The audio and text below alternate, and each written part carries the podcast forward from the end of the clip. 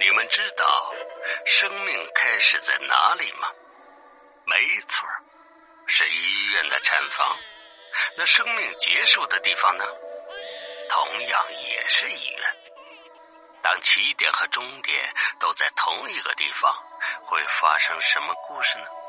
今天呢，我们来讲一个关于医院的故事。我是你们的朋友老猫，欢迎大家回到我的频道。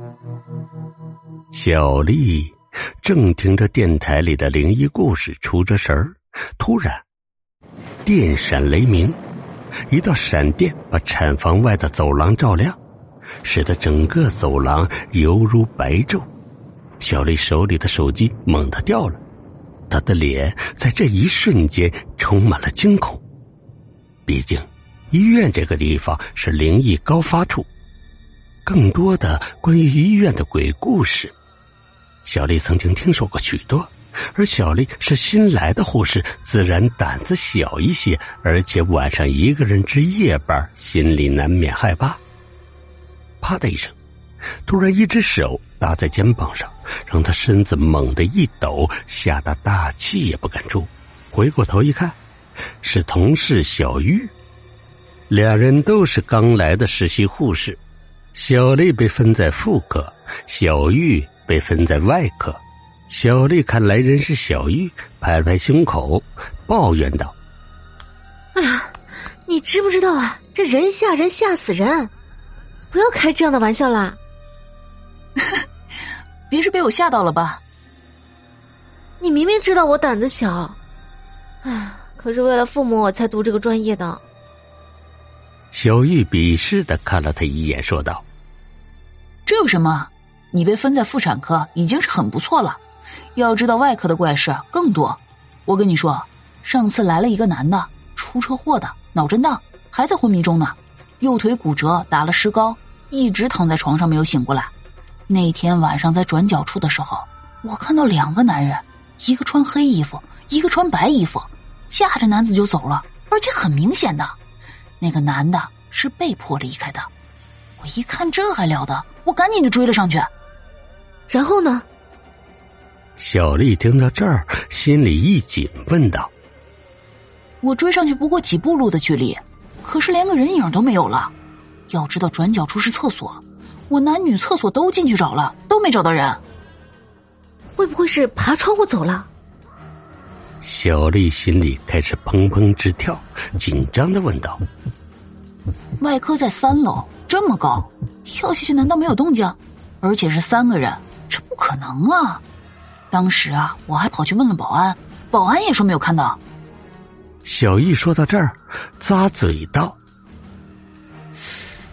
当时我就觉得好奇呀，这心里一直嘀咕，我就带着这个疑惑上楼了。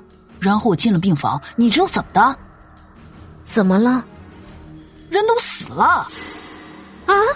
怎么会这样？是突然死亡，这死因也说不清。”而且当时病房一直都有家属，我听家属说，是医生过来查房的时候才发现的。这个病人已经停止了呼吸了。总之，发生在医院的怪事儿有很多。好了好了，我不跟你说了，我先下去了。小玉胆子大，也不把这事儿当回事儿，整天嘻嘻哈哈笑过说过也就罢了。可是小丽不一样。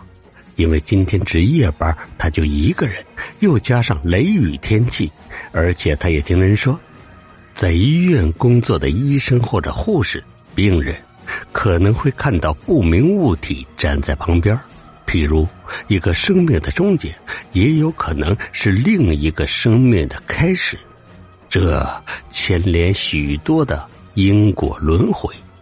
外边的雨声越来越大，小丽抬头看着窗外，医院的大榕树在狂风暴雨下，树枝拼命的摇晃，在墙上形成一道诡异的影子。小丽甚至幻想，那墙上的树影竟然变成一个幽怨的女人。吱吱，突然间，一阵类似指甲划过瓷盘的声音在午夜响起。加上狂风暴雨的作用，让小丽耳朵猛地竖起，那张脸也骤然发白。紧接着，轰的一声，病房的大门猛地关上，又猛地打开，一开一合，感觉有人出去，然后狠狠的关上了门。这下小丽吓得不轻，她摇了摇头，身体有些颤抖，心里边对自己说：“啊不可能，不可能。”这时候，吱吱声又响起，他赫然回头一看，原来是窗户有损坏，在狂风作用下发出怪声。想到这儿，他心里稍微好过一些，然后身体挺了挺，向病房走去，查问了一番，原来因为病房窗户没关，大风刮进来，藏着门又开又关的。然而。事情没有结束，在这风雨漂泊的夜晚，突然间，好几个人扶着一个孕妇上来。原来是孕妇要生了，好在还有医生在，于是赶紧把孕妇直接送进产房，家人在外边等着。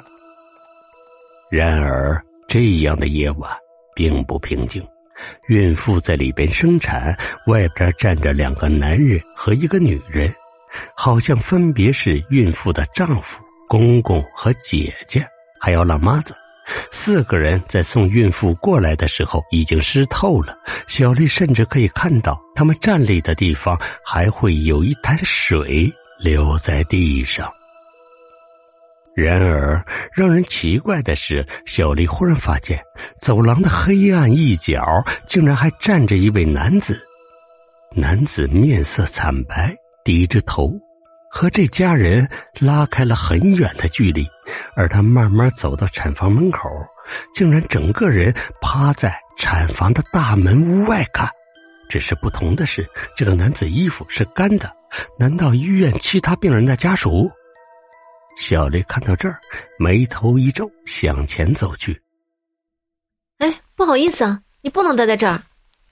男子慢慢回过头来。用那种很诧异的眼神看着小丽，而小丽不知为何，这一刻忽然感觉身边的温度低了好几度，全身的鸡皮疙瘩这一刻张开，而不远处孕妇的四位家属用异样的眼神看着他。奇怪的男子没有理会小丽，抬头看了看墙上的时钟，这时候忽然做出一个大胆的举动。推开产房的大门，直接走了进去。这下把小丽气得够呛，赶紧追了上去，并且大声喝道：“哎，这位先生，不好意思，你不能进去，你不能进去啊！”然而，接下来的事儿把他吓得够呛。只见男子直接进入产房，身体朝着大肚子的肚皮一钻，整个人不见了。小丽看得目瞪口呆，不知说啥好。哇的一声，哭声响起，孕妇竟然生下个男婴。这时候，医生擦了擦额头的汗，喘了口气，对小丽抱怨道：“哎呀，哎，小丽，你不知道医院的规矩吗？啊，你怎么突然闯进产房啊？不是。”我我刚才看到一个人，哎，这产房除了我和这个孕妇，还有你以外，还有谁呀？啊，什么人都没有啊！哎呀，你给我出去！医生有些生气了，把小丽责备一番。而这时候，小丽似乎明白了一些：难道刚才在门外等待的男子是灵体？难怪之前几位家属身上湿漉漉的，而唯独他身上是干的。在想着家属看他的眼神儿，觉得他有问题，竟然在和空气说话。想到这儿，小丽似乎也不那么怕了。听说灵体投胎也可能要等待，可能来自另一个孕妇身上投胎。久久不能投胎的灵体要看生前的罪孽了，而炼房是人生的。中转站，下一站就是产房。